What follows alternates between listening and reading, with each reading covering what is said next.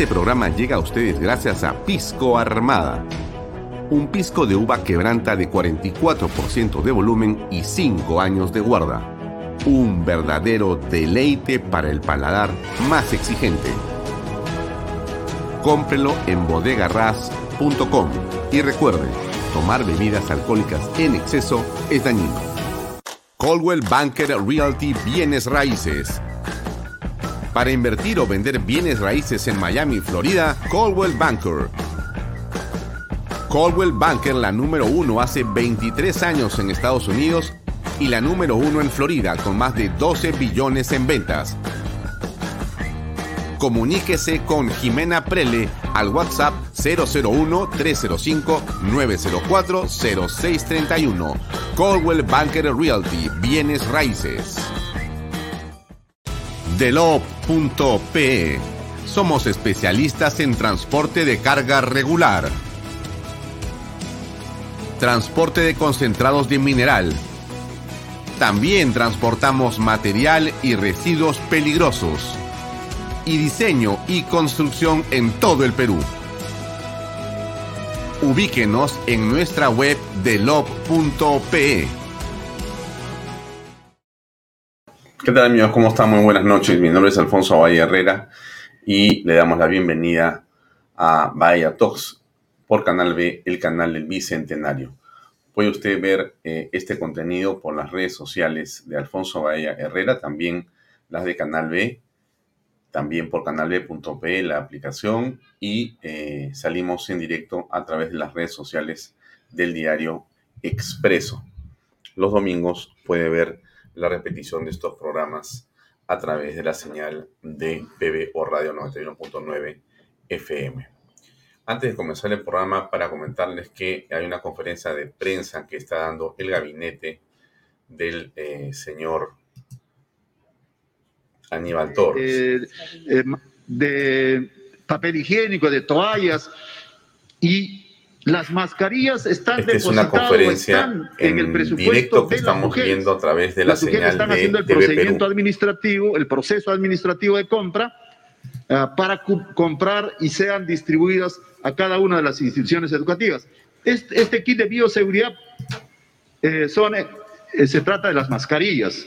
Entonces, han estado eh, reunidos en la tarde en el Consejo de Ministros educativas han y han salido a decir tienen algunas cosas, ¿no? Habló, Nosotros en la última verificación eh, que hemos hecho, hace tanto minutos, en Tumbes como no en dijo mucho, en verdad, para que les voy a, a mentir. Eh, no ha precisado todavía los temas relacionados eh, al eh, tema de eh, si el aforo va a ser al 100% o menos y el asunto de el tema del Ministerio de Educación lo está comentando el ministro, pero entiendo que está en un proceso todavía de revisión.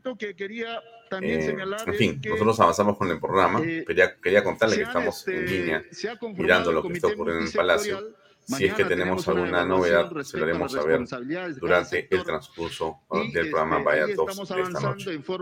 Buenas noches a todos los que nos acompañan. Como siempre, es un eh, gusto tenerlos eh, aquí en eh, este espacio de conversación. Bien, eh, avanzo con lo que es el día de hoy. Miren, hoy tenemos una conversación con el congresista José Cueto Acervi, el almirante José Cueto Acervi, congresista de la República. Eh, le hemos puesto a la conversación los días finales. Eh, muchos creen que esto todavía está muy lejos, otros creemos que está muy cerca. Quizá cuando usted termine de ver este programa va a comenzar a darse cuenta por qué está más cerca que nunca la, digamos, eh, terminación del gobierno del presidente Pedro Castillo. El desastre, el caos, la manera en que está manejando el país de una manera, de una forma tan irresponsable, hacen que las cosas eh, vayan a precipitarse seguramente en los próximos días o semanas. De eso por lo menos a mí no me cabe la menor duda. Pero lo vamos a ir conversando y va a ver usted qué es lo que está pasando en el país para que aprecie y pueda en todo caso discrepar o compartir nuestro punto de vista. Entonces, hoy tenemos a las 7 y 10 de la noche al almirante congresista José Cueto Aceri para conversar en torno a la coyuntura política.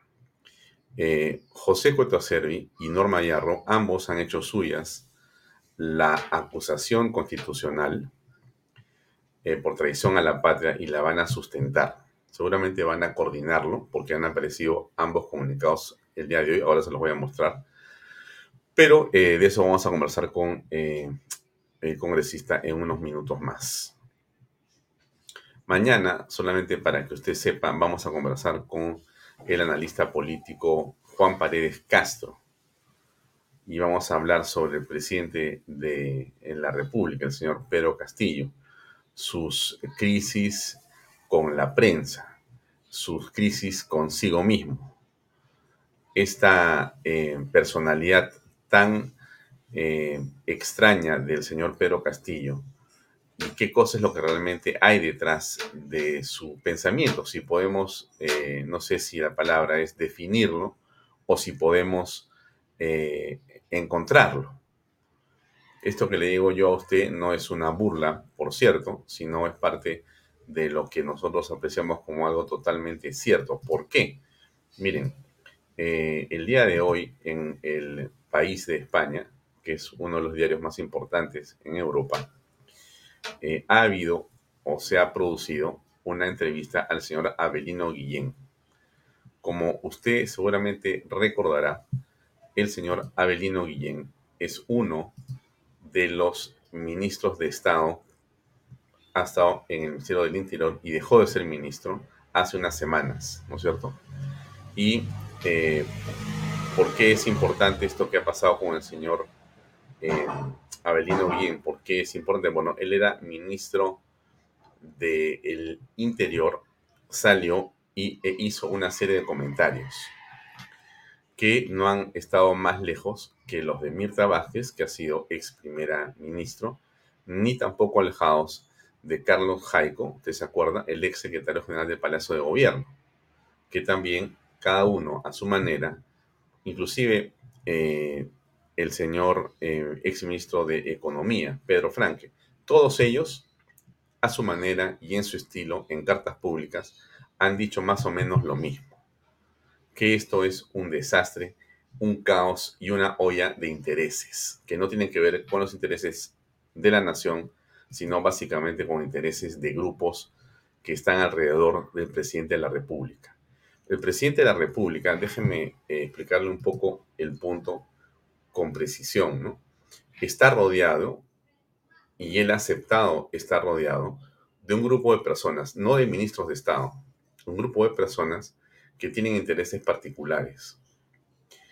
Eh, a todas luces, intereses contrarios a los nacionales, están viendo por su propio peculio. Esto es mi opinión, por cierto. Y entonces, esto que yo creo que está pasando alrededor del jefe de Estado es nefasto para el país, pero cada día se acentúa más y cada día hay más evidencia de lo mismo. Mi impresión es que Pedro Castillo va a caer de todas maneras producto justamente de esas relaciones peligrosas o esas de las relaciones delincuenciales. No tiene en realidad cómo salvarse, porque eso ha seguido ocurriendo y está ocurriendo. Entonces, ellos han tomado el poder. Han tomado el poder. Parte de ello se explica el día de hoy en una investigación que hace Perú 21 y otros diarios en torno a otra revelación que ocurre en el mismo lugar donde aparecieron los dinámicos. Los mismos dinámicos ahora tienen otro nombre, eh, pero eh, son lo mismo.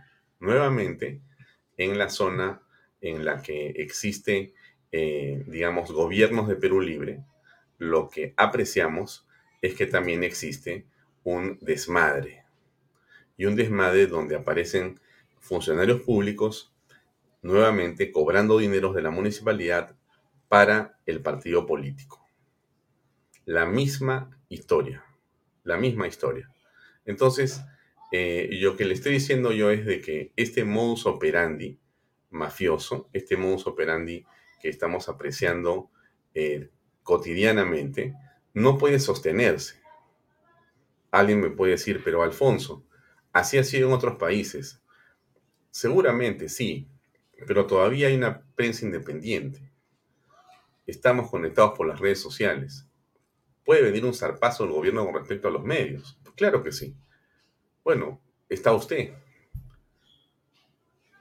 Estamos conectados para tratar de resolver este problema por el cauce legal, pero esto es lo que está ocurriendo. Entonces, ¿por qué le hablo yo de Abelino Guillén? ¿no? Solamente para que usted saque su línea. Él da una entrevista y yo he señalado cuatro o cinco eh, párrafos de la entrevista que él ha hecho para que usted tenga una idea de lo que piensa Abelino Guillén, de lo que revela Abelino Guillén, de lo que pasa alrededor, de, alrededor del presidente de la República.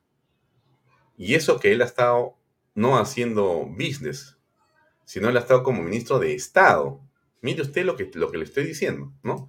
Ya, dice lo siguiente, es un gobierno que se está manejando de manera errática, sin tener un objetivo definido. No existe una cohesión en el equipo ministerial. La estrategia del presidente Castillo siempre ha sido la de elegir a los integrantes del Consejo de Ministros como archipiélago, como islas. Usted que maneja seguramente una empresa, usted que maneja cualquier tipo de gestión, por más, eh, digamos, doméstica que pueda ser la misma, y si usted tiene algún manejo corporativo o manejado una empresa, usted sabe lo que, lo que ha dicho el señor Guillén en ese párrafo es y significa que es un caos. El presidente maneja el país de una manera caótica el presidente nunca ha entendido, no ha tenido tiempo de que le expliquen, no ha querido que le expliquen, no puede entender, no está en su capacidad intelectual de darse cuenta de las cosas, no quiere saber nada del tema. No es solamente un asunto que él sabe o no sabe, no quiere saber. Ahora, ¿por qué le digo esto? Sigamos leyendo. Mire, el presidente Castillo es un enigma. No profundiza su línea de pensamiento, no expresa ni explica cosas en las que debería ser muy claro es un misterio. Es muy difícil conocer cuál es la línea de pensamiento del presidente Castillo. Ninguna persona está en capacidad de explicar cómo piensa. ¿Cómo un ministro de Estado, cómo una persona puede eh, trabajar con otra persona sin que se sepa lo que quiere, lo que piensa, lo que tiene en su cabeza? Entonces, vamos con el tercer párrafo de, que yo he, glosado, que está, si usted encuentra, busca el país.es, puede encontrar la entrevista completa. Creo que es un tipo sagaz, pero que tiene un concepto equivocado de cómo se maneja el país. Piensa que a través de la confrontación permanente se puede avanzar y eso no es lo correcto. Tiene suerte de que tiene al frente a un Congreso muy débil que reacciona con el hígado y le permiten presentar este tipo de gabinetes avanzo. Lo que hay es una frustración. Nosotros respaldamos a Castillo porque pensamos que un representante del pueblo podía hacer un buen gobierno, dice Guillén. Pensábamos que después de 200 años, por fin, vamos a tener un manejo directo del destino del país, para demostrar que nosotros también lo podemos hacer bien y nos encontramos con esta situación. Se refiere seguramente al grupo de personas que está cerca de él, ¿no? Em, déjenme conectarme un segundo, porque está hablando eh, la vicepresidenta. Gracias, Premier. Eh, sobre el derrame de petróleo, el ministro del Ambiente. Sí, no hubo, no hubo, no hubo. Este desastre que Sigo con mi, con mi prédica. Disculpe usted que lo interrumpa, pero bueno, hay que estar siempre en todas. Y termina el señor este, Guillén diciendo, la extrema derecha, desde que ganó Castillo, ha empezado una feroz campaña de un boicot para perturbar e impedir que este gobierno pudiera asentarse. Pero eso no es justificación para un cúmulo de errores imperdonables, ¿no? Bueno, como buen discurso caviar e izquierdoso o izquierdista, el señor Guillén, eh, ex ministro de Estado, da una opinión aquí y le responsabiliza a la oposición de derecha. ¿no? Creo que eso es su interpretación, por cierto, eh, de mi punto de vista equivocada. ¿no? no porque la derecha sea una maravilla, sino porque no tiene nada que ver lo que ha dicho. No es la oposición que ha empezado. O sea, no es que el presidente está frente a un boicot de la derecha. Perdónenme señor Guillén, le voy a explicar cómo son las cosas, déjeme decirlo con claridad. Agradezcale usted a la derecha que no estamos peor. Así es. Agradezcale a la oposición, por más mala que sea, que no estamos en un país ya tomado por los delincuentes y las mafias al 100%. Podemos estar solamente al 50 o al 80%, pero no estamos todavía con, la, con, con la, el, agua encima de la nariz, gracias justamente a que existen todavía personas capaces de presentarse frente al gobierno y decir las cosas claras que usted como ministro no pudo decir. Usted lo dice ahora después de casi tres semanas que se fue, pero cuando estuvo adentro no fue capaz de hacer valer su voz como ministro de Estado. Yo no sé qué responsabilidad tiene usted frente a las cosas que dice ahora y que han ocurrido. Eso se verá solamente en el lapso de la historia, pero hay tantas cosas que ver que solamente usted pasará piola. Pero lo concreto y lo real es que usted se quedó callado, mudo, como lo hizo Franke mientras recibían el sueldo, como lo hizo Mirta Vázquez. Estuvieron viviendo del Estado y la teta del Estado y ahí no decían una sola palabra. Y de eso no dicen nada. Pero bueno, esa es una prédica que ya conocemos, ¿no? Pero, pero en fin, yo les digo esto porque, porque yo percibo, percibo que estamos entrando en, una, en la parte final de esto. Alguien me dirá, no, tú no, no puedes. Bueno, yo creo eso. Tengo esa impresión. Jorge Montoya, eh, eh, también admirante y este, congresista de la República, puso un tuit en la mañana interesante que quiero eh, solamente comentar un poquito, ¿no? Dice lo siguiente, ¿no? Eh, continúo conversando e intentando convencer a los que aún no entienden que lo que se viene es el cierre del Congreso, si es que no nos ponemos de acuerdo los 87 para votar a favor de la democracia y poniendo por encima los intereses del país. Como congresista, fiel representante del pueblo, junto a mis colegas a que, eh, junto, dice ahí, eh, insto, perdón, insto, está muy chiquita la letra, insto a mis colegas a que se saquen la camiseta política y se pongan la del Perú. Perfecto, ese es un llamado que creo que todos estamos de acuerdo con respecto a lo que pasa con el señor, lo que, lo que pasa con Castillo y lo que tiene que hacer el Congreso. Pero miren ustedes, les voy a decir algo más, ¿no? Para avanzar en el, en el programa del día de hoy. Eh, para que vean ustedes cómo, cómo están las cosas de mal, ¿no es cierto? Hoy se ha presentado una acusación constitucional eh, contra el presidente Pedro Castillo. O sea, otra vez. ¿Ya? Otra vez. Em, déjenme quitar esto de aquí. Ya, déjenme darles un poquito de, contexto de lo que está pasando el día de hoy en la política peruana. Hoy se ha presentado una nueva denuncia constitucional contra el presidente Pedro Castillo. Em, y se le pide que se le inhabilite por 10 años, ¿correcto? La denuncia constitucional ha sido presentada este, por Patricia Chirinos y habla de los siguientes, eh, digamos, eh, temas, ¿correcto? ¿Ya? Durante la gestión. Primero, el tema del despacho paralelo en Zarratea. El supuesto tráfico de influencias en ascensos en las Fuerzas Armadas. La intervención en la licitación del proyecto Puente Tarata 3. La intervención en licitación para abastecer de biodiesel B100 a Petroperú la fiesta de cumpleaños de su hija, la injerencia en los nombramientos de la Policía Nacional del Perú, la renuncia del ministro del Interior, Gabriel Guillén, en medio de una crisis en seguridad ciudadana, la existencia de un gabinete en la sombra, las declaraciones sobre dar acceso al mar de Bolivia y las contradicciones en las investigaciones fiscales que hemos mostrado acá, donde aparece él diciendo una cosa a CNN Internacional y diciendo exactamente lo contrario, ¿no es cierto?, en y ante la fiscalía. Muy bien, eso que le estoy contando yo a usted es algo más que viene sobre Pedro Castillo. Es algo más que viene sobre Pedro Castillo. Hoy día, la oposición ha presentado mociones para interpelar a ministros de Salud y de Justicia. Dos mociones. O sea, los ministros eh, Ángel y Delfonso y Hernán Condori deben presentarse ante el Pleno para responder a los cuestionamientos en su contra.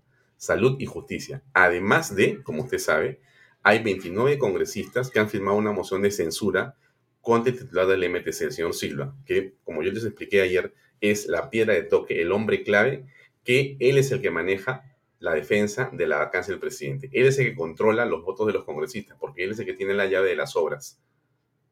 Él es el que tiene, por eso es que no lo sacan. Entonces, con esto usted le quiero decir que se le van cerrando al presidente las puertas. ¿Esto nos lleva a una confrontación mayor? Por supuesto que sí. ¿Pueden cerrar el Congreso? Por supuesto que sí. O sea, estamos en una lucha por el poder, pero no es una lucha en democracia, es una lucha contra una mafia.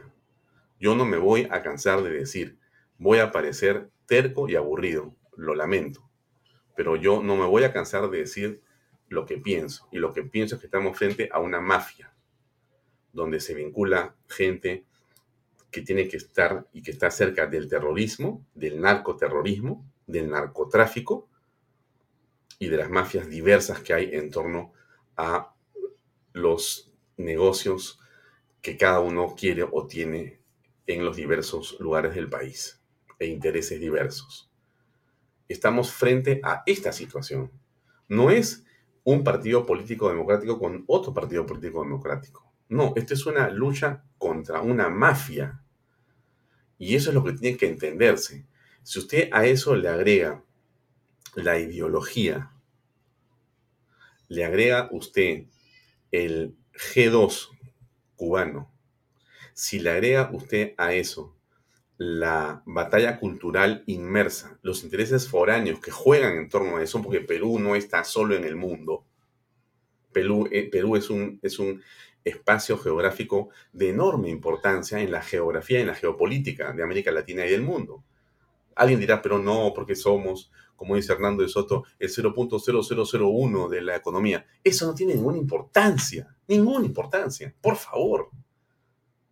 Acá lo que importa es que tenemos una costa frente al Pacífico, frente a China, y que tenemos puertos y que estamos acostados de Brasil y que tenemos un ecosistema espectacular para dar de comer a todos los chinos y que tenemos el mineral para hacer que todos los carros de energía eléctrica se muevan, entre otras cosas más. Ese es el Perú, un bocato di cardinale, o sea, algo que es sumamente importante y preciado en el mundo. Eso somos. Eso somos. Entonces, esto que yo le, estoy contando, le estoy haciendo reflexionar a usted, tiene por objeto que todos, digamos, comprendamos la importancia de los roles que juegan los diferentes, eh, digamos, este, actores y la importancia de coordinar para lograr un objetivo político.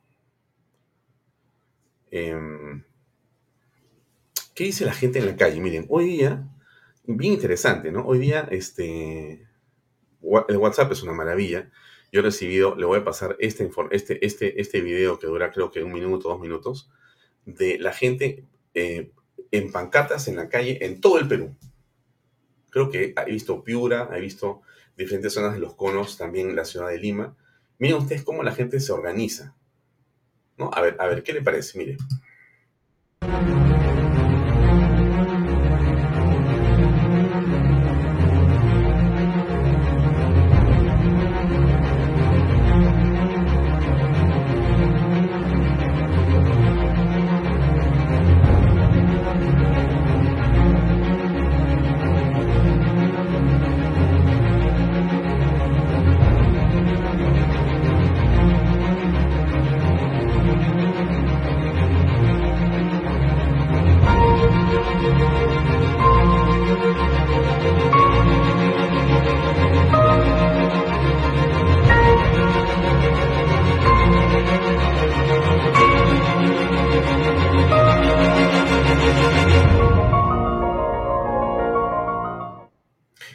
Y eso que usted ve ahí eh, es algunas pancartas de gente que está protestando. Esto no es de hoy día solamente. No es de hoy día solamente. Esto que yo les muestro acá está ocurriendo en el país hace varios días. La gente se organiza, quiere, quiere protestar, quiere eh, hacer sentir su voz en la calle. Em, no es poca cosa. No es algo minúsculo, no se puede minimizar, no se puede ocultar, no se puede dejar de ver. El presidente vive en otro mundo. Y la, eh, eh, digamos, cúpula o ese gabinete en la sombra que lo tiene rodeado y tomado, más bien lo mantiene en ese limbo para aprovecharse de él. Yo, seguramente él también debe estar sacando alguna partida de esto. Pero ahí hay gente que se está aprovechando del erario nacional. Esa es mi impresión. Es un botín el Estado, un botín, un gran botín. Y entonces han entrado estas personas y quieren quedarse ahí. ¿Qué es lo que opina la gente? Mire, aquí hay otro eh, video que le voy a compartir de personas en la calle que opinan sobre eh, Pedro Castillo. Este video dura como unos, creo que son tres minutos y medio, pero creo que es útil que usted lo escuche. Se lo voy a poner. Desgraciado, porque mucha subida del gas. Eh, ¿Cómo es posible? Pues, somos personas pobres, necesitamos de, ahora yo me busco la vida, no puedo llenar mis carros porque la gente no quiere pagar el precio demasiado que ha subido el peaje. que se vaya ese castillo, que se vaya, que se vaya bien lejos. Como portero que vaya a cuidar al colegio. ¿No estás de acuerdo con tu presidente? Ese no es mi presidente. ¿No votaste por él? No voté por la basura. Ah, ya. ¿Y usted? ¿Y usted, señora? No, es tu presidente? ¿No, votaste por él? Le conozco, No, ah. ¿quién será? No, no lo. Dice, muchas, muchas personas dicen que no conocen a Castillo, que no votaron por él. Entonces, ¿cómo, cómo logró ser presidente? ¿Cómo crees que llegó a ser presidente? por, por, plata. ¿Qué? Fue por, fue por robo de votos, ¿no? Sí, yo, sí, sí. Esto es lo que hablan las damas de acá en el mercado. Señora, ¿por qué cree que Castillo no merece, no, merece estar en la presidencia? Porque es una persona ignorante, una, una persona que está junto con los ignorantes y nombra a propósito cada vez este, ministros como dando este, la contra al Perú. Y cada día las cosas suben y suben. ¿Usted cree que, usted cree que aquí a seis meses pueda cambiar la gestión del señor Castillo? ¿Pueda mejorar? si él, si él renuncia, renuncia como buen peruano, pero si no, si él quiere nada más enriquecerse él y toda su cúpula, entonces el Perú se va abajo. Pero el señor Castillo ha cambiado su premiarato y usted cree que no va a cambiar, no, no puede mejorar? No. No. Señor, ¿y usted por qué dice renuncia Castillo ya? Porque el Castillo que denuncia porque mucho esto, mucho corrupto y también en eso mucho matanza hay. Ya. ¿Usted no votó por Castillo? No, no. No, ¿No? yo no he votado para esto. Yo soy esto. Entonces, todos dicen que no han votado por Castillo. ¿Y cómo ganó? De, eso fue para que ha pagado, creo que la plata por abajo. Ha pagado, ya. Ha pagado, todo es pagado. Todo es pagado. Y, y, su, y su cartel que dice Castillo renuncia ya, ¿quién lo, quién lo está, quién lo, a usted quién lo dio para que haga ese cartel? Yo. Usted con su, con, su dinero. Como peruano que soy, ya. Me Perú, tenemos que defender nuestro Perú. Bien. ¿Usted dónde vive? Yo vivo acá en Caraballo. Caraballo, muy bien. Carretera, esto, yo vivo en este Caraballo, kilómetro 26, carretera Canta. Ya, estas son palabras de personas que estoy acá en el mercado Valle Chillón y el cual están en desacuerdo con la, en la actualidad con el, con, el, con el gobierno de Castillo, el cual salen con, con dinero de su, propio, de su propio bolsillo, se están levantando. La protesta es evidente, no lo quieren a Castillo. Ya es momento, ya debemos salir a las calles a sacar a ese hombre. Creo que además estamos, está llevando al país a, a una crisis social, de seguridad, y, no avanzamos nada. Ahorita podremos ser un país que está pasado a Chile en la economía, pero la realidad es otra. El peruano no lo ve, pero no lo ve por la seguridad, la estabilidad. Es un desastre. Que se vaya, porque ya estamos ya cansados de sus mentiras, de sus engaños, de todo. Todas las cosas están bien caras, no alcanza el dinero para nada. Uno gana un día y, al, al día siguiente no hay nada. ¿Usted cree que es necesario ya salir a manifestarse? Ya, ya, todos ya tenemos que salir a protestar ya. Es verdad. Eh, lo que dice esta gente es verdad.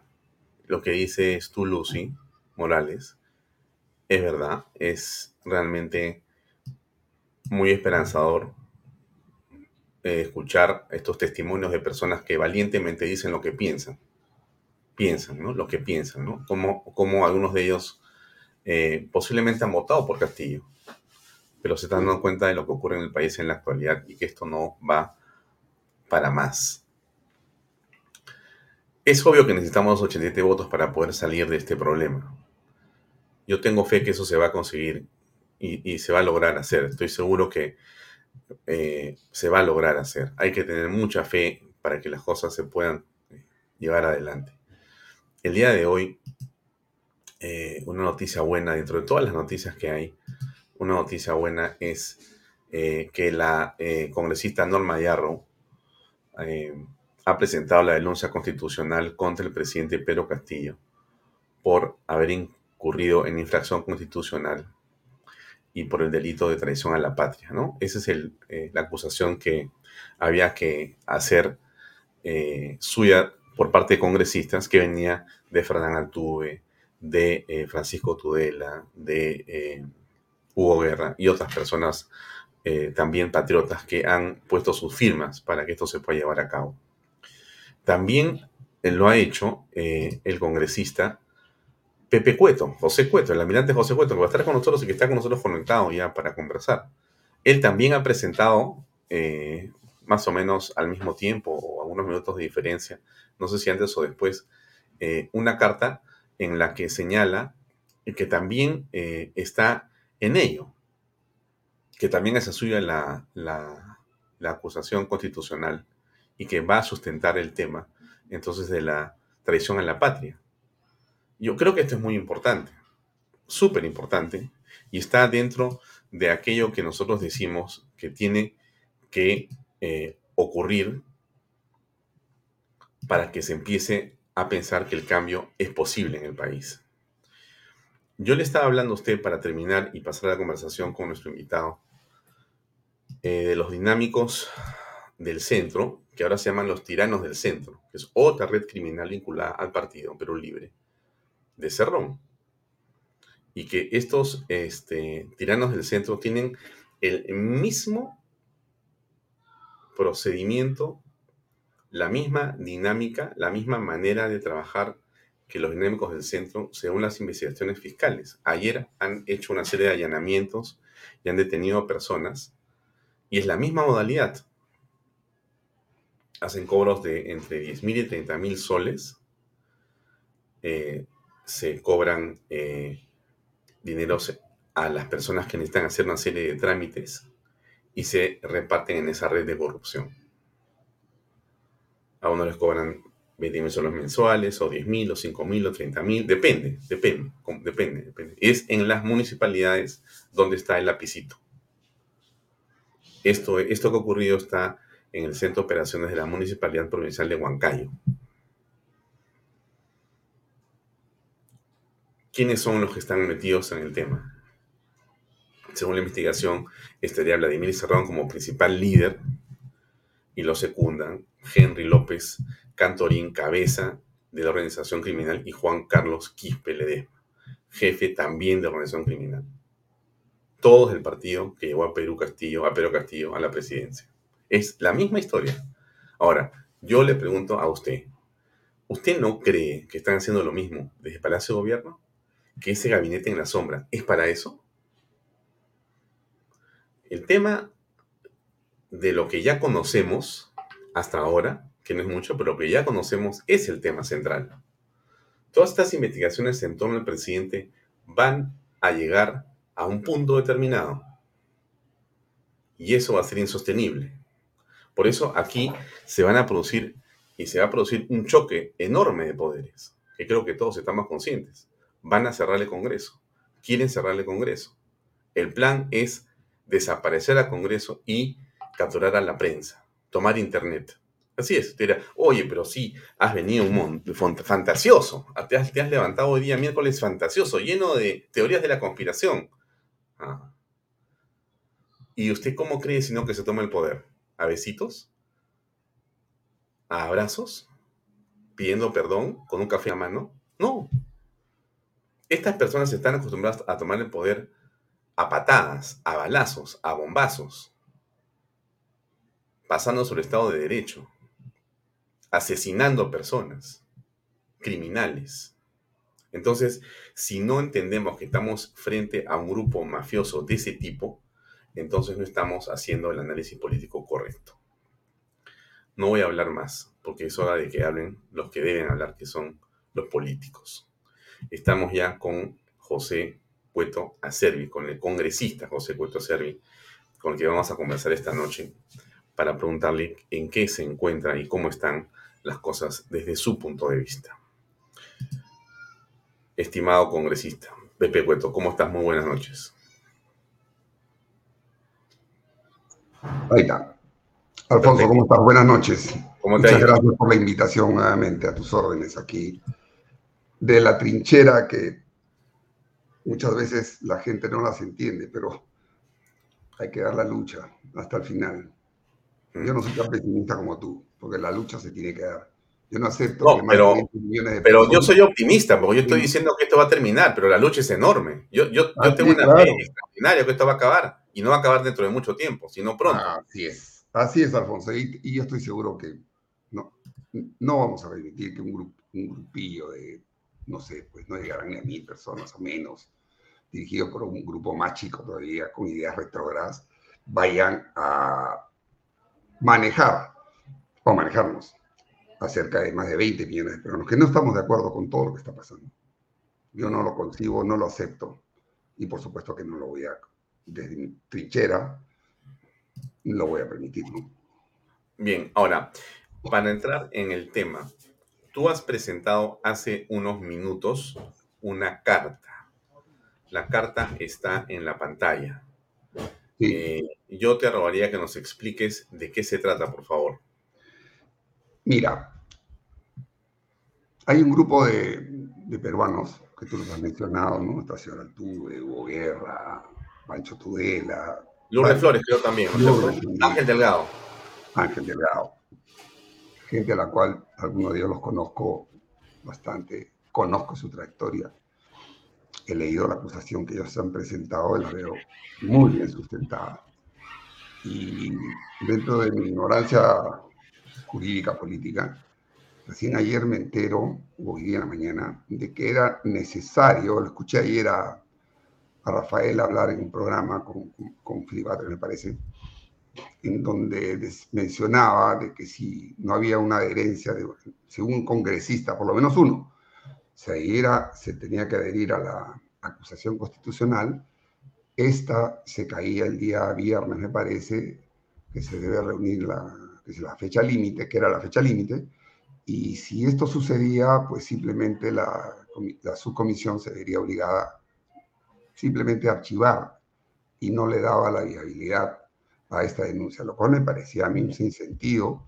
Así que en la mañana tenía un trabajo de, la banca que fuimos a, una, a una comunidad lejos, donde la señal iba venía, pero bueno, apenas regresé, eh, consulté, me dijeron, sí, tiene que haber una herencia. Dije, no, nadie, bueno, hasta ahora no, me dijo, todavía queda mañana. Le dije, no, prepara un documento, ¿a, quién hay que dirigirla? Ah, ya, prepara y la firmo digitalmente y la, y la remito, que es lo que he hecho, ¿no? Para poderle darle viabilidad. Primero porque considero de que sí tiene todas las consideraciones que no solamente están escritas, muy bien sustentadas ahí, sino que principalmente, mientras muchos de los que estamos en el Congreso, le digo con mucha pena, están todavía esperando, confiando de que este Congreso, este Ejecutivo va a cambiar, va, va a sacar a fulano, a sutano, yo sigo firmando todas las interpelaciones que hay por gente que realmente es, impresentable. Y no solamente hablo de los ministros, de mucha gente que están colocando, todos los días nos encontramos con ese tipo de gente. Este, yo no le creo a este gobierno, lo he dicho desde el primer día, ni al gobierno, ni a Castillo, ni a la gente que está ahí. No les creo. Te dicen una cosa, actúan de otra manera. Eh, la prensa les para descubriendo todas las cosas que están haciendo mal, todas las impresentables que están presentando, que se están este, colocando en las diferentes entidades del Estado. Sale un presidente a insultar, a, reírse de la prensa y después sale y dice, bueno, si he una susceptibilidad, me, disculpan, ¿no? O sea, eso no es disculpa, pues.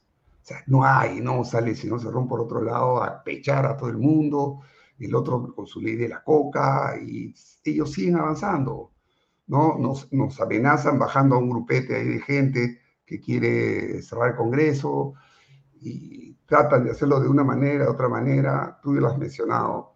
Hay infinidad de indicadores que acabo de usar, me permites, ¿no? Lo, que, lo único bueno que le escuché decir alguna vez al señor Béjar cuando hablaba, ¿no? no tengo las pruebas, pero estoy seguro, ¿no? de todo lo que es esta, esta gente que he venido también tratando de investigar y que hay indicios suficientes para saber que hay gente que no son peruanas, que están acá, ¿no? y, están llevando a cabo, pues, este, maniobras, están reclutando gente, están preparando otra gente. ¿Para qué? ¿Para qué han vuelto a abrir este, con todos los problemas que tenemos las fronteras? ¿Ha visto los miles que, se han, que han ya ahora oficialmente entrado cuando la, la superintendente de migraciones no tiene la posibilidad, y empezando que estos miles ni siquiera pasan por la, por la oficina de control, pasan ahí. ¿Cuánta gente no deseable está entrando por ahí? Si tú vas sumando todo esto y vas analizando todo lo que está pasando, pues a mí no me cabe duda de que están preparando algo. Y lo que se viene, para mí al menos, no es nada bueno. No es nada bueno. Yo no le creo a ese gobierno. Tiene que irse. Tiene que irse. Ahora, yo déjame preguntarte lo siguiente, eh, Pepe, porque em, primero que me da mucho gusto escucharte y te siento más convencido que la última conversación que tuvimos aquí en Bahía Talks porque en esa, en esa conversación em, me decías que lindaba con la tradición en la patria, pero hoy día está haciendo tuya la acusación. Entonces ya no linda con la tradición en la patria. Imagino que tu análisis de los documentos o eh, tu conversación con alguna de las personas que hemos mencionado, que son estos patriotas que han presentado este documento, te ha hecho eh, tener ahora una idea distinta de las cosas. ¿Es así? Ah, ah, sí, hay un hecho que a mí me eh, terminó de convencer. inicialmente dije, bueno, le voy a dar el beneficio de la duda que habló, ¿no? Lo acorralaron. Yo sigo pensando que al señor este Castillo parece que ya le están dando ayuda, ¿no? Aunque sigue metiendo la pata cada rato. Este, lo acorralan, por eso no quiere hablar con la prensa. Entonces él se siente me, da a mí la impresión de que se siente tan agarrado que, que titubea, tatamudea, no sabe qué decir, y por ahí pues no se da cuenta que es el presidente y tiene que tener mucho cuidado con las palabras que dice, porque ya no es Pedro Castillo, es el presidente de la nación, es el que representa o no representa, así no nos guste, a todos los peruanos. Lo que él diga tiene, tiene una connotación nacional, internacional, jurídica y legal. Si eso no lo sabe, si eso no se lo han dicho, entonces, ¿qué hace ahí sentado? Y te repito, hubo un hecho que conversando con una persona que es una eminencia en la parte jurídica, eh, hablábamos del tema, pero habla ahí de que tienen que haber actos, que siquiera den la suposición o la idea, y efectivamente me hizo ver una cosa, claro que está un acto, y está en la denuncia, ellos desde que han entrado han empezado a machacar a todo el país con el tema de la bendita constituyente. La constitución lo dice claramente. Ya ese acto de per es inconstitucional. Y ya se le ha aclarado con una ley que no les ha gustado y que el presidente la estaba observando. O sea, tiene toda la voluntad. Ese es el acto inicial que va a terminar en una traición a la patria, así no lo, lo logre ejecutar, porque no se lo vamos a dejar. No, pero dicho, no se lo vamos a permitir. Pero ya el simple hecho de que estén con la cantaleta de la constituyente para cambiar la constitución, porque hablan de una nueva constitución, y yo no tengo ninguna duda que ya la deben tener lista, y dentro de los cuales está también lo que habla la constitución, que los tratados internacionales no son eh, revisables, no, mucho menos por un referéndum el territorio nacional, todo es inalienable, igual, y él está obligado a cumplir eso, y no lo está haciendo. Ese solo hecho, y lo para repitiendo cada vez que va a las plazas, porque cuando lo encaran dice, no, no está en la agenda, no, pero sale a cualquier plaza y es lo primero que habla. y su gente, ¿no? Por supuesto. Ese acto, ese es el acto inicial que desemboca, cambiando la constitución, en la, consulta popular que quiere hacer para, el, para entregar una parte de, la, de, nuestra soberanía a otro país extranjero. Eso es directamente traición a la patria. No se puede permitir eso. Está muy bien explicado ahí. Me, me parece qué bueno que, que, has tenido tiempo y has tenido el cuidado de poder eh, relacionarte con personas que te han dado esa explicación, porque me parece muy importante que la misma explicación eh, en su momento podamos hacérsela toda la opinión pública, ¿no? Como lo estás haciendo ahora, pero insistir en los detalles de lo que has comentado. Pero yo te pregunto ahora lo siguiente, que tiene que ver ya no con la acusación propiamente dicha, sino en la manera como avanzar justamente en poder estar en el Congreso todavía sin que lo cierren, porque aquí ocurre que ellos el 8 van a presentarse y posiblemente, no sé qué va a pasar ahí, pero tú has dicho claramente que no vas a dar tu voto de confianza y otros congresistas y bancadas han dicho lo mismo. Pero yo me pregunto o yo pienso lo siguiente, no sé, a ver, te, quiero preguntar, este, ¿cómo van a hacer? Porque tienen que dar la confianza, porque lo que van a hacerse es, bueno, bajarse acá con acá ministro, eh, digamos, este, complicado y, con muchos problemas, uno por uno, vía censura y después vía interpelación, como ya lo están haciendo con el del MTC, ¿no es cierto? Con Silva pero tiene que dar la confianza para seguir en ese, en esa, en ese ritmo, porque si pierden, si, si, si no dan confianza, ya están al borde del colapso. ¿Cómo, ¿Cómo has visto tú ese escenario? Mira, yo personalmente no comparto estas cosas de la bala de plata, a mí parece son tonterías. Pero no puedes dejar que lo cierren. Pero es que no lo van a poder cerrar, pues. ¿Por qué? Vamos, vamos a ponernos en el plan ya de que sí, ya. Te digo, la única forma que cierren el Congreso estos señores es pateando el tablero. Yo no voy a hablarte de la parte política, si mejor, porque bajo esa óptica, entonces démosle la confianza y que hagan lo que les dé la gana, mientras vamos este, interpelando a uno, a otro. Es que la interpelación, es la, interpelación es la única manera constitucionalmente de poder resarcir el daño o, o tratar de eh, controlar el daño, dado que el presidente no lo quiere hacer. O sea, mira, todo lo que le han dicho del de salud, no le entran balas. Creo que se fue el, congresista. Eh, se apagó su, su cámara, en lo mejor de la conversación. bueno, así pasa. Esperemos unos segundos. Mientras tanto, vamos a leer un poquito. Eh, sí, te fuiste un segundo, este, estimado. Déjame. Ya me, está, chuponeando, seguro. Bueno, de todas maneras, pero es, la diversión. Vamos a hacer una, pausa para que no graben bien, una, pausa comercial. Una pausa comercial, por favor, de, y enseguida regresamos con más, mi estimado. ¿Te parece? Ya, ok. Bien amigos, invierta en terrenos en Paracas con los portales ubicados a 25 minutos del aeropuerto de Pisco y ahora a muy poco tiempo de Lima por la nueva autopista. Esos terrenos se están revalorizando rápidamente. Regístrese y aproveche las ofertas online.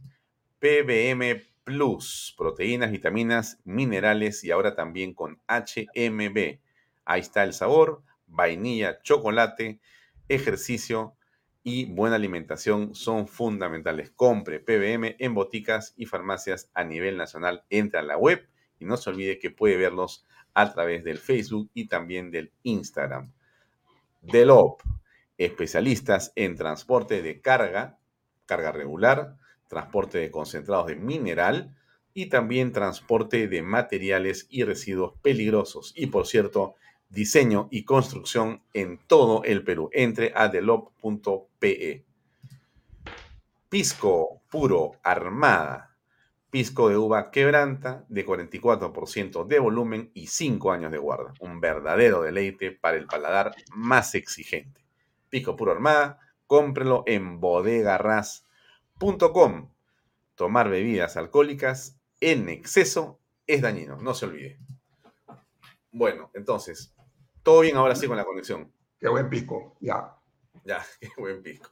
Bueno, bueno, pero a ver, entonces tú dices que eh, le darían la confianza y siguen para adelante, pero más bien lo que deberían hacer es, mejor dicho, no, le dan la confianza, no le dan la confianza, pero te queda entonces un gabinete más y ahí se acabó. Te van a disolver. Mira, Alfonso, yo personalmente, yo no pienso en esas cosas. Si tú tienes claro lo que debes hacer, tienes que actuar en consecuencia. Yo no estoy de acuerdo con, con esa, me van a disculpar el resto de congresistas, con esa tontería de la vale plata y tontería y media. Si hay que tumbarse a este, en mi, en mi concepto, hay que no darle la confianza por la cantidad de impresentables que tiene, pues no hay que dársela. Porque así se la des, nos van a pasar hasta que ellos puedan dar el zarpazo, poniéndonos a cada día más impresentables. Y nos vamos a pasar todo el año o todos los meses censurando a uno, y cuando estamos por censurar, que ya lo han hecho, ¿no? Pues lo, reemplazan por otro impresentable. Y vuelta a arrancar, a buscar la. Así nos han tenido seis meses no se dan cuenta que estos tienen un derrotero establecido, tienen una dialéctica ya armada, tienen una narrativa hecha y es una copia fiel de lo que hicieron en Venezuela, lo que han hecho en Nicaragua, lo que han hecho en Bolivia, en Ecuador, hasta que se cambió. Es lo mismo. saquen, yo le pediría a la saquen ese checklist, bajen lo del Foro de Sao Paulo, el Grupo de Pueblo, está todo ahí escrito. No hay que ser adivino ese mismo, por eso digo, la gente que está en el gobierno, el señor Castillo me, me, da perdona, pero yo no, le veo ninguna capacidad para estar estratégicamente pensando en esto. Esto es, otro, este es un grupo que ya viene trabajando esto y que son unos tromes para hacerlo. Y nosotros seguimos esperando de que si lo van a cambiar a fulano, y, sale un ministro y dice, no, yo he votado a 10, claro, no le dieron la confianza, o el MTC se fue a su casa, a pesar de que le dije, ojo con la rueda giratoria, y lo primero que hizo fue empezar a contratar y sigue contratando a, gente que no tiene ningún, ningún sentido y entregando, ¿no? Y también denunciando del tema de la dorsal, ¿no? De fibra óptica y entregando ahí a cientos de, de, que nadie los conoce y están topando las comunicaciones, parte de ese cheligio, te digo.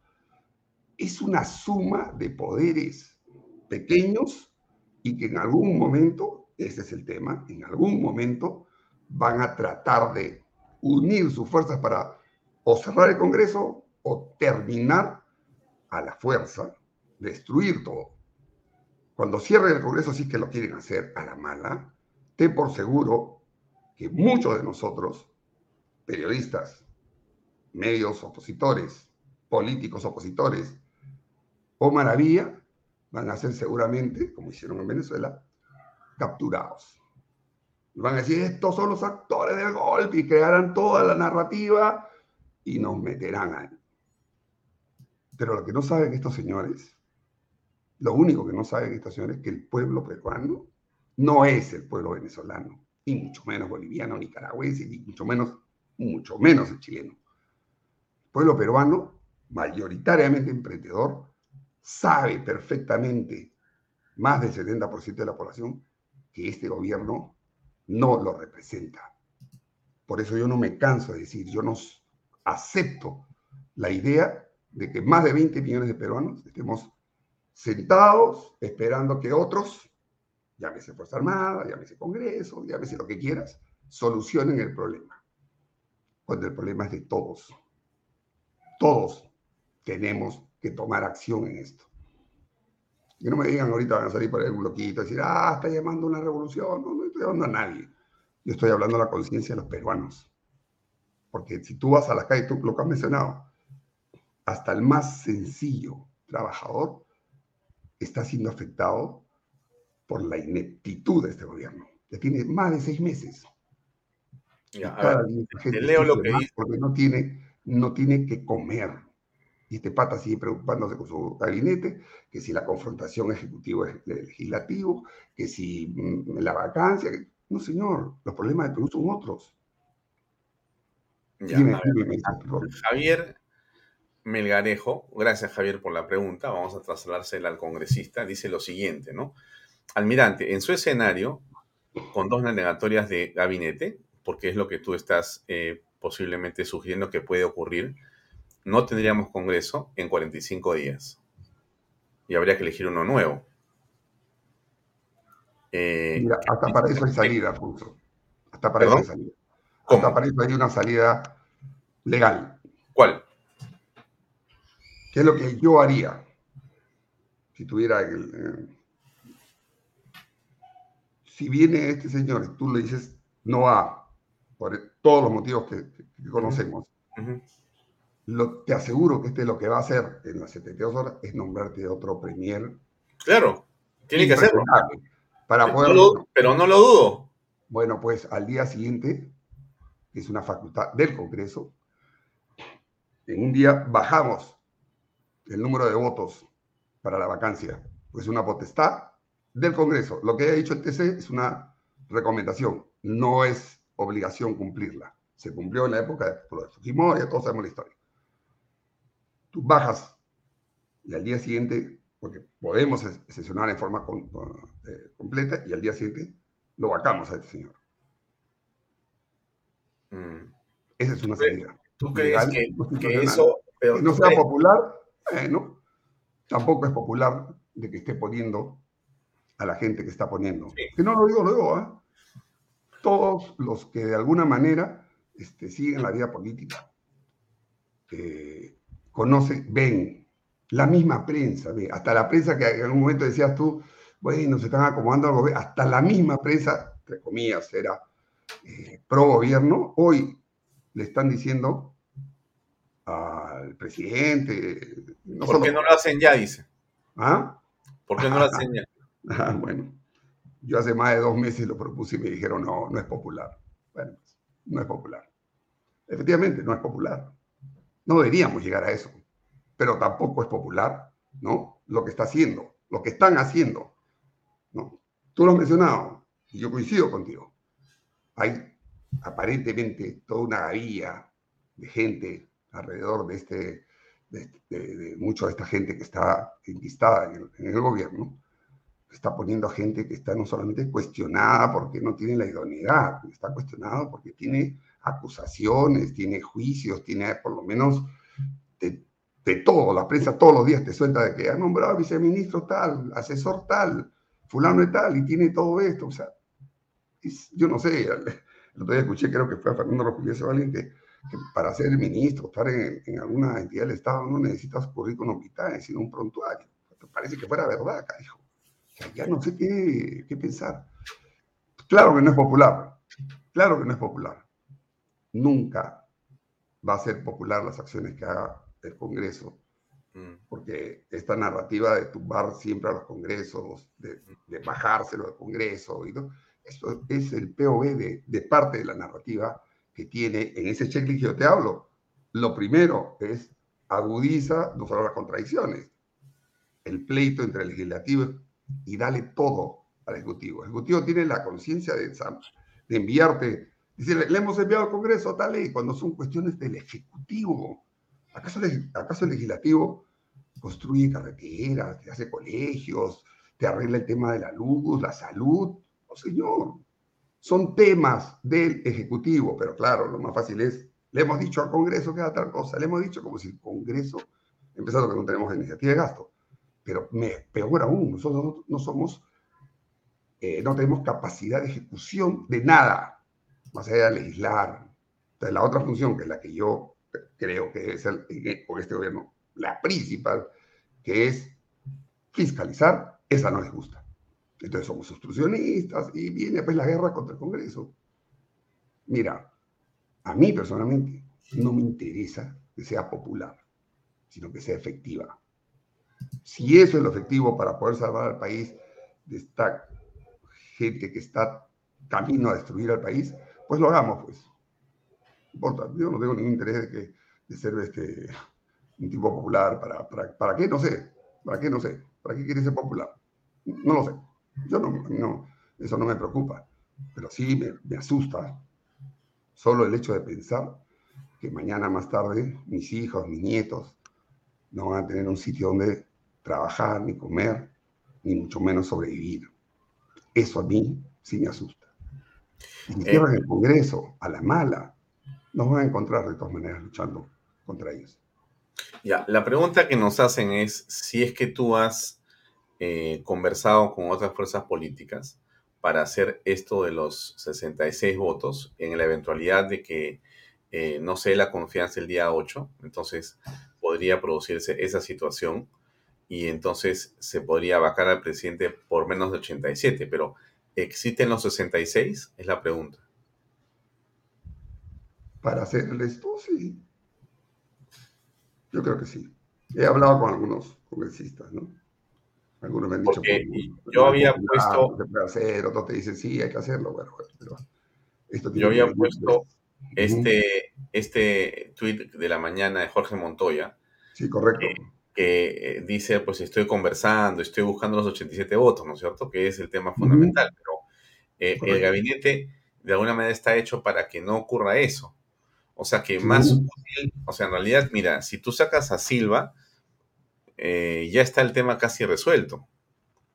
Desde mi punto de vista, yo mirando el tablero de ajedrez que hay ahí encima, yo tengo la impresión de que si cae Silva, eh, entonces, porque Silva es el que maneja las obras, y las obras son las que quieren los congresistas que están con ellos.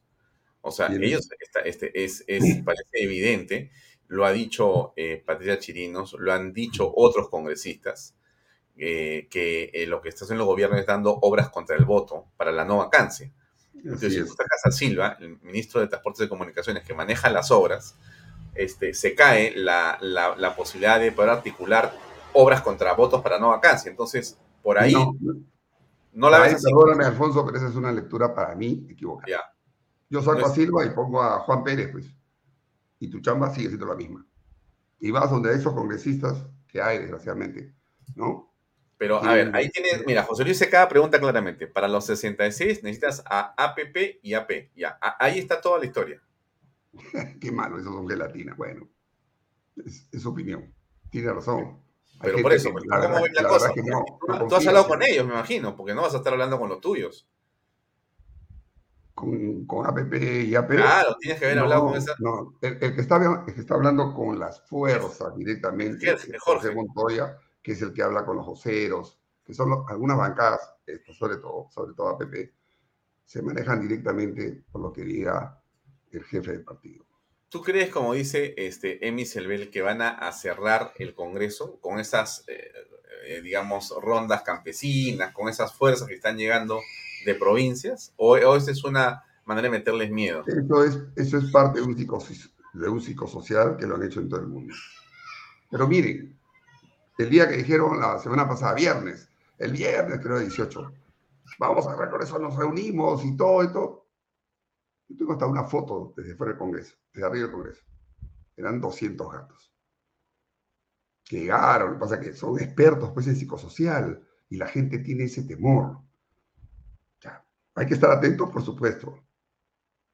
Hay que decirle formalmente a la policía Ustedes, porque es su responsabilidad, por eso también hasta estamos en zona de emergencia, no debería ser. No deberían haber permitido que cuatro caballos ingresen a la Plaza San Martín a su vueltita y los roteros. Esos deberían ser capturados ahí, no ¿ustedes quiénes son? Afuera.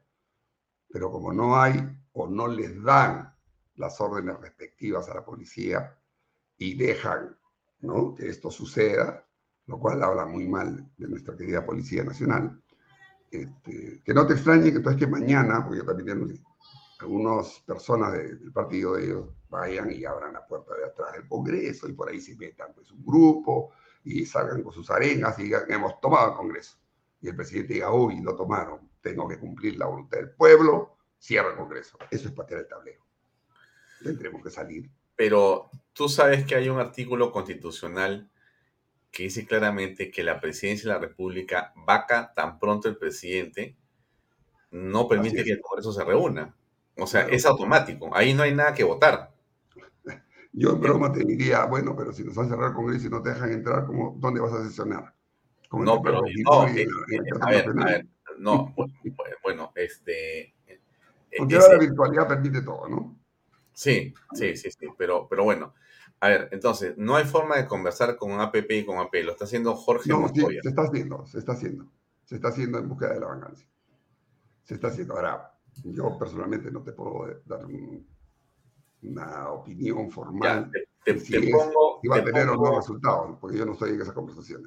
Ya, te pongo un video, te pongo un video de un minuto para, para matizar un poquito esto y me das qué te parece lo que te voy a mostrar. ¿ah? A ver, ahí va. Debo mencionar a nuestros compatriotas que a nivel nacional han venido pidiéndonos diferentes solicitudes, diversas solicitudes en los rincones del país, que cuál es nuestra actitud frente a la realidad y a la, a la situación que se encuentra nuestro compatriota Antauro Humala.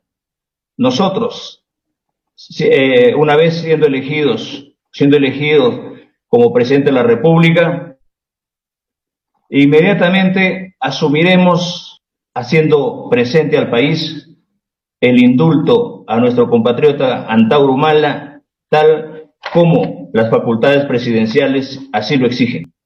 Palabra de maestro. ¿Qué opinas? Bueno, la palabra de maestro está tan devaluada que ni en esa época valían. Está, fuera de, foco. Ese es un, para variar, una de las tantas eh, arengas populistas, ofrecimientos populistas. Inmediatamente, ya han pasado siete meses, no he hecho. Porque le han dicho, ojo, no se puede, no puedes, liber, no puedes liberar a una persona Pero, que eh, lo cierto, matar a un grupo de policías. Lo cierto es que eh, la posibilidad de que salga Antauro va en la narrativa de poder eh, sublevar o dirigir a un grupo de eh, ronderos o paramilitares o lo que fuera y poder justamente, bueno, actuar por la fuerza, ¿no? Una milicia eh, que esté dispuesta a poder hacer lo que sea. Mira, acá voy a aprovechar para desvirtuar un mito, ¿verdad? Porque todo el mundo dice los no caceristas, los reservistas. La gente que está detrás del Tauro humano, los reservistas que hay, que hay efectivamente, en el mejor de los casos no llegan a mil. ¿Tú sabes cuántos reservistas de las Fuerzas Armadas hay en el país? Miles de miles de miles. Y yo me reunido con algunas asociaciones que involucran a muchos de estos que tienen miles y ellos no comparten esas este, arengas, esas actitudes del señor Antauro Humala. Y que no te extrañe que si eso se da, que sería un crimen, porque entonces es mejor que agarra y abre las cárceles, pues y libera a todo el mundo. Vas a liberar a uno que ha matado policía, bueno, libera pues a, a los ladrones, a los violadores, libera a todos, pues, ¿no? Como ha hecho el señor Maduro y nos lanzó a toda su gente, a mucha de esa gente acá al país. Que lo libere. Yo estoy seguro que los verdaderos reservistas del Perú, que la mayoría son del ejército, no lo van a permitir. Y más le vale a esta gente radical que no, que no lo hagan. Porque hoy por hoy hay un gran volumen de gente que se ha pasado o nos hemos pasado parte de nuestra vida luchando contra el terrorismo, contra toda esa lacra que nos ha nos hundió por un tiempo al país y mató a tanta gente, y no hablo solamente de militares y policías, civiles, políticos, de todo. Y que tenemos ahí a las viudas y a, los, a, sus deudos, que hasta ahora el Estado no los resarce como debería, porque solamente se ha dedicado desde la época de, de Toledo para adelante a resarcir a los terroristas o a los familiares de los terroristas. A esta gente no los resarce. Esa gente yo estoy seguro eh, que no va a permitir que esto pase. Por eso digo, el pueblo peruano no es Venezuela, no es el pueblo chileno, no es el pueblo ecuatoriano.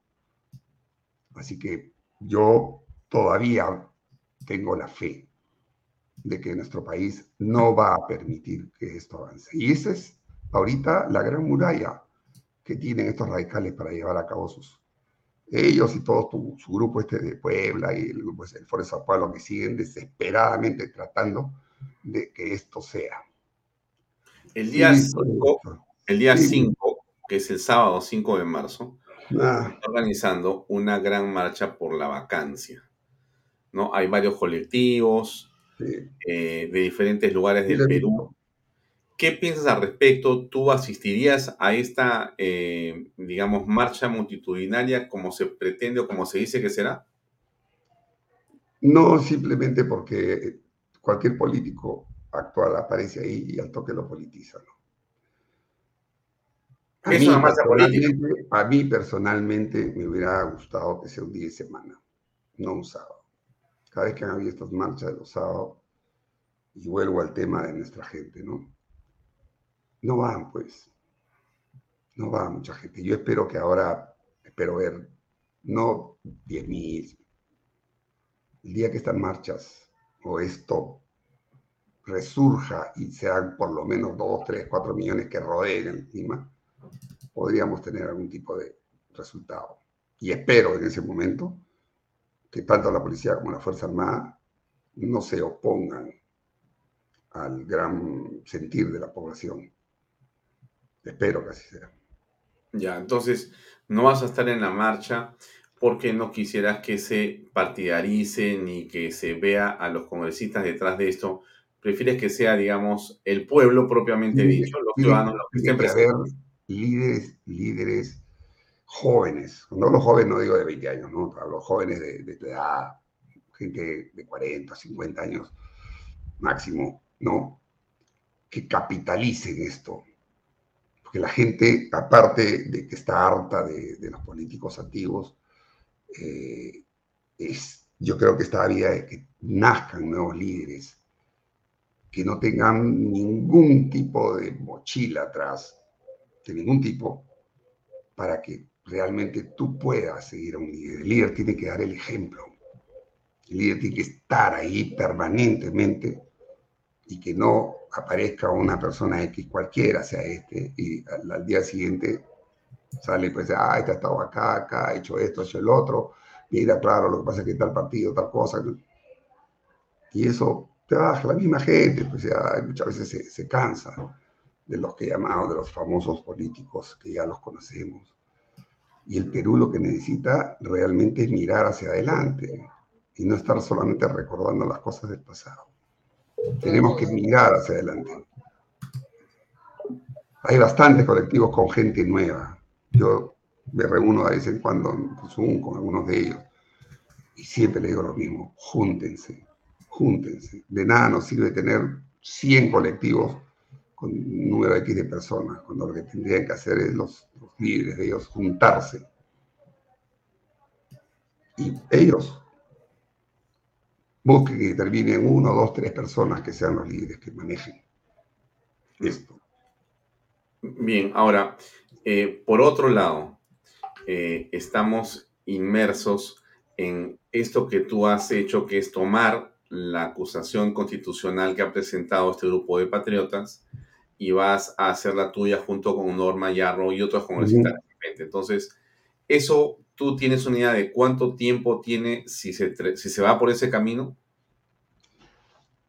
A ver, se supone que el viernes, este viernes, se reúne la, subcomisión para evaluar todo, con, ya con la adhesión de, de, Norma mía, y, seguro espero que hayan demás, eh, y le dan la admisibilidad a esta denuncia, porque es la fecha límite. De ahí tienen que volverse a reunir, ya depende de los tiempos de la subcomisión, que puede ser por lo menos cada semana, pero o antes, no sé, para en base a ello decir, ok señor, dentro de la subcomisión se nombra a una persona que es la que va a encargarse de hacer la, digamos, el estudio, ver, llamar al acusado, a los ponentes, ¿no? Y al final presentar el informe a la subcomisión y determinar con votación si procede o no y para que pase a la comisión permanente.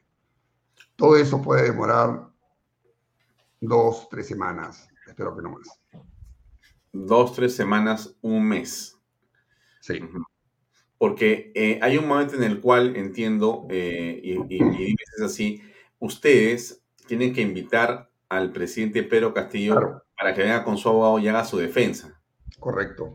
Después se produce el debate y la votación. Correcto. Bien. Y, de ahí recién si es aprobado, pasa al pleno, donde se hace también el sustento. Se supone que ahí también puede ir el presidente a su abogado. Y después del debate, vamos a la votación. Ya, se vota y se destituye. Esa votación no tiene que ser 87 votos. No. No. En realidad, esas son creo que 66 o menos inclusive porque la comisión permanente se sustrae. Así es. y entiendo que hasta la junta directiva, no sé si la junta directiva, pero sí la comisión permanente. La junta directiva es parte de la comisión permanente. ¿Cuántos son ellos? ¿23? 33 en total, más o menos. 33. Entonces, si son 33 y hay cuántos con esta 130, son 50, con 51 votos, va. Con la mayoría más uno. Claro, este, pero sí, pero quitándole 33. Ah, sí, claro, ellos no pueden. no, pues ya olvídate, pues ya está. Entonces, eso, es, eso es una cosa. Entonces, si realmente eh, la idea es poder eh, constitucionalmente liberarnos de una mafia, el camino es en realidad el que tú has marcado con Norma Yarro, respaldando a estos patriotas que han puesto la, firma. Ese es el camino más expeditivo, como veo yo, por lo menos. Es el camino aparentemente, bueno, el más rápido en realidad debería ser la vacancia, ¿no? O sea, que también hay una, una posición presentada, pero ahí pues estamos con, los, con el tema de los 87 votos, ¿no? Mm. Pero sí, queda el otro camino, que es un poco más largo en tiempos, pero yo creo que es más, este, es más factible de conseguir. Ah, sí. Bien, ahora, em, no, hay nada que hacer, entonces van a ustedes seguramente a querer interpelar o a censurar, pero esos son nimiedades, son en realidad escaramuzas. Sí, pues ahí nos tienen ocupados con eso. Vamos a seguir, ¿ah? porque nosotros por lo menos en renovación tenemos claro que tenemos que ir por ahí, porque mientras pase esto acá no podemos permitir pues, que, por ejemplo, este, este señor el MTC sigue nombrando gente, sigue dándole no estos este, concesiones por 20 años a gente no tiene ni idea, que, lo ve como un negocio, ¿no? De las partes de la dorsal, al final es un negociado que aparentemente está sucediendo con todos, no solo el MTC, ¿no? Hay problemas también en la parte de energía y minas, en la parte de salud, poniendo a este señor, pues que lo único que ha logrado es que le han, dado, carajo, que, tal cantidad de propaganda que le han hecho gratis a su agua arramizada, raminada, arrimada, no sé cómo se llama. Sí, sí, sí, le, ha salido campeón el, ¿cómo se llama? El negocio. La propaganda gratis que le han dado a esa agua, que no sé ni si será agua de caño o agua de, de qué, no, no tengo idea. Pero le han hecho propaganda al pata, bueno. Ahí está, pues. Mm. Bueno, de todas maneras es complicado porque no, no, no, no es un, camino eh, que uno vea, pues, este, hay, muchas variables en el camino, ¿no? Hay muchas circunstancias. Mm, Pero aparte, Alfonso, un tema que mucha gente, creo yo que equivocadamente mira esto solamente de un lado, porque ellos no son mancos. O sea, no. ¿crees que lo que estamos hablando ellos también no lo tienen evaluado. Totalmente. Van a actuar y van a reaccionar y algo va a pasar y van a tratar de no sé qué cosa, porque obviamente toda la gente que está en la comisión de, la, subcomisión, que son de Perú Libre, van a buscar la situación para que esto no proceda y pueden arguir pues desde, porque algunas comisiones tú tienes que tener este quórum para trabajar. Pero si quieres un grupo que no va y convencen a otros y, no a quórum, pues este, y te puedes ir, te puedes ir así una, dos, tres semanas, mientras ellos siguen avanzando en la parte del Ejecutivo, haciendo sus cosas, nombrando sus prefectos de, de CONAR y, trayendo más gente, si puede, y si consiguen más plata, porque casi toda esa gente es pagada. ¿no? Hay videos ahí donde hablan y necesitamos colchones, no han dado la plata, no sé qué. Así Ahora, para, ir, para ir cerrando, este, estimado Pepe Cueto, ¿tú no crees, tú no crees que hoy día hay una sensación de desgobierno mayor que desde hace unos meses y que la calle se está o se podría calentar o que existe en la opinión pública una sensación de desaprobación mayor que puede implicar que la calle se masifique o, o, o lo que puede pasar es que no pase nada. Nada, o sea, mira, tranquilo, vámonos más así como estamos y así como es el Perú a veces, ¿no es cierto? O sea, no es perfecto, es así nomás a media caña y así nos vamos con un gobierno que de repente saca uno o dos ministros y se ponen de acuerdo un poquito y así en esa mediocridad. ¿Es posible que sea esto así? Absolutamente. Así, eso es lo que está pasando. Por eso pues tanta desesperación de bonos, bono por acá, bono por allá, ¿no? Tratando de tranquilizar de alguna manera a parte de la población. Y entonces... Están gastando en estos primeros meses no sé cuántos miles de millones, 14 mil, 15 mil millones. Entre bonos. Pero, entonces la calle tiene un peso fundamental, Pepe. La calle es fundamental. Yo no me voy a cansar de repetirlo. La calle es lo fundamental aquí. Si el país no termina de, de convencerse, no voy a usar, bueno, ya, el pueblo, como le gusta arrogárselo el señor Castillo, ¿no? Aunque sabemos todos que el pueblo es el partido para ellos, ¿no? Pero si el pueblo no termina de darse cuenta, como lo está haciendo, y tu reportaje lo ha demostrado, y, seguramente si te vas al, ¿no? Eh, a los mercados, como has sido tú, a todos sitios. Claro, eso, es eso me todo el país. En la calle con gente eh, con, con el que está acá afuera, con la gente que camina, con la gente que va en el mercado cuando van a comprar y te encuentras, del 100% de gente que yo converso y pregunto, el 90%, ni siquiera el 70% como dicen las encuestas, el 90% no está de acuerdo con este gobierno, ni con lo que está haciendo, o peor, lo, con lo que no está haciendo, porque no es su preocupación el país. Su preocupación está en otras cosas. Eso es lo grave. Tú me dijeras, bueno, están tratando de cumplir lo que han hablado, ¿no? De que sí, vamos a ver si bajan el precio de esto. Ni el gas, ni el gas, el gas ha subido una barbaridad. Y eso de la vaina del gas, Bolivia, es para Bolivia, no es para Perú. ¿ah? Ojo, no se engañen. Pues Bolivia se está quedando sin reservas, gracias a las políticas del señor Evo Morales. El país está camino, gracias a este gobierno, a una debacle y no le hagan caso, ¿no? Esto que ha salido. Mira, Carlos, Carlos Bonilla te pide que para cerrar envíes un mensaje tajante, ¿no? Me imagino que ese mensaje debe ser a dos grupos. Uno es a los congresistas que no quieren sacar a Castillo porque quieren quedarse ahí cinco años cobrando y que no haya ningún problema. Y el otro tema es a la gente que todavía no sale a marchar. Entonces, si tú tuvieras que dirigirte a los congresistas que están en duda, porque hay gente que no va a cambiar su voto y que no va a vacar al presidente, pero jamás sería pues liquidarse, ¿no es cierto? Ellos, ellos no. Pero si hay un grupo que está en duda, con los que está hablando Jorge Montoya, ¿ya? ¿qué les dirías tú, primero? Y segundo, a la gente que dice, oye, mira, yo no me provoca marchar, pues en este calor, mejor me quedo en mi casa, es sábado, tengo que hacer. Bueno, ¿crees que le puedes decir algo? Miren, antes dije claramente que hay un grupo de congresistas que todavía sigue pensando, por cualquier motivo, que esto puede mejorar. No va a mejorar. No mientras los entes directivos de este gobierno sean los que están ahí.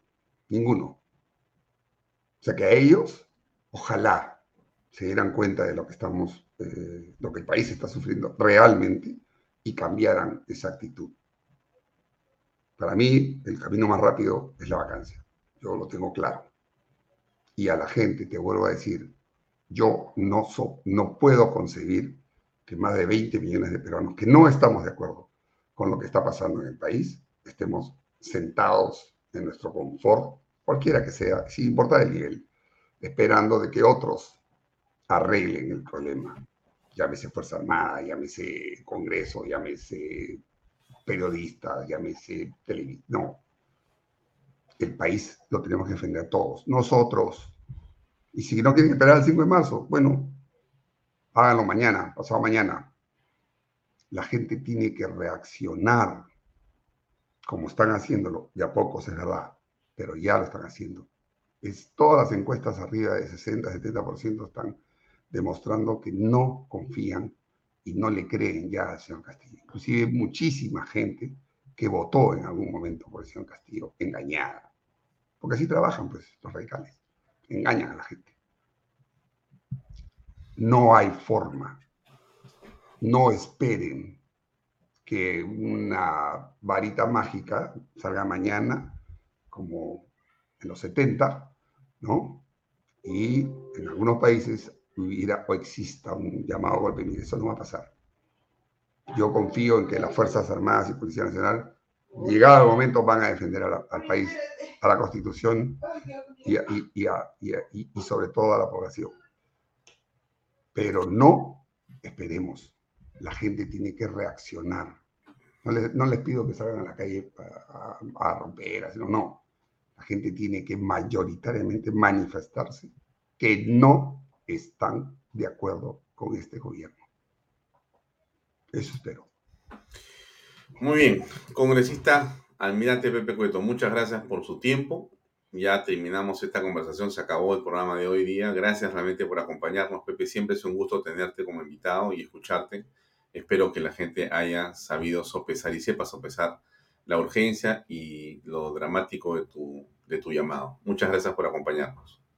Gracias, Alfonso. Buenas noches y gracias por la invitación y a tus órdenes, como siempre. Un abrazo. Muy. Muchas, muchas gracias. Bien, amigos, eso es todo por hoy. El congresista, el almirante José Cueto Acervi. Él ha hecho una explicación bastante clara de lo que está pasando desde el Congreso, cuál es su punto de vista, cómo cree él que se puede enfrentar esta situación tan delicada, qué podría ocurrir si es que eh, va el gabinete y no se le da la confianza. ¿Qué más puede pasar? ¿Y qué es lo que eh, va a hacer él y muchos congresistas tratando de conseguir esos 87 votos que hasta ahora son esquivos? Bueno, hasta ahora, ¿no? Esperemos que eso, que esa realidad pueda cambiar. Bien, me voy a una pausa comercial y vengo a despedirme con ustedes como siempre. Invierte terrenos en Paracas con Los Portales, ubicados a solo 25 minutos del aeropuerto de Pisco y ahora a muy poco tiempo de Lima por la nueva autopista. Esos terrenos están revalorizándose rápidamente. Aproveche registrándose y haciéndolo a través de la página web losportales.com.pe. PBM Plus, proteínas, vitaminas y minerales y ahora también con HMB vainilla y chocolate, ejercicio y buena alimentación son fundamentales. Compre PBM en boticas y farmacias a nivel nacional. pbmplus.pe también lo encuentra en Facebook y en Instagram para toda la información que usted necesite. Delop, así es, especialistas en transporte de carga regular, en transporte de concentrados de minerales, también en transporte de material y residuos peligrosos. Y por supuesto en diseño y construcción en todo el Perú. La página web de lob.pe. Pisco puro armada, pisco de uva quebranta, de 44% de volumen y 5 años de guarda, un verdadero deleite para el paladar más exigente. Pisco puro armada, cómprelo en bodegarras.com y no se olvide que tomar bebidas alcohólicas en exceso es dañino. Ahí llegamos al final, son las 7 de la noche. Gracias por acompañarnos. Continúa el programa Reflexiones. Yo me despido hasta mañana. Muy buenas noches y muchas gracias por estar en Vaya Permiso.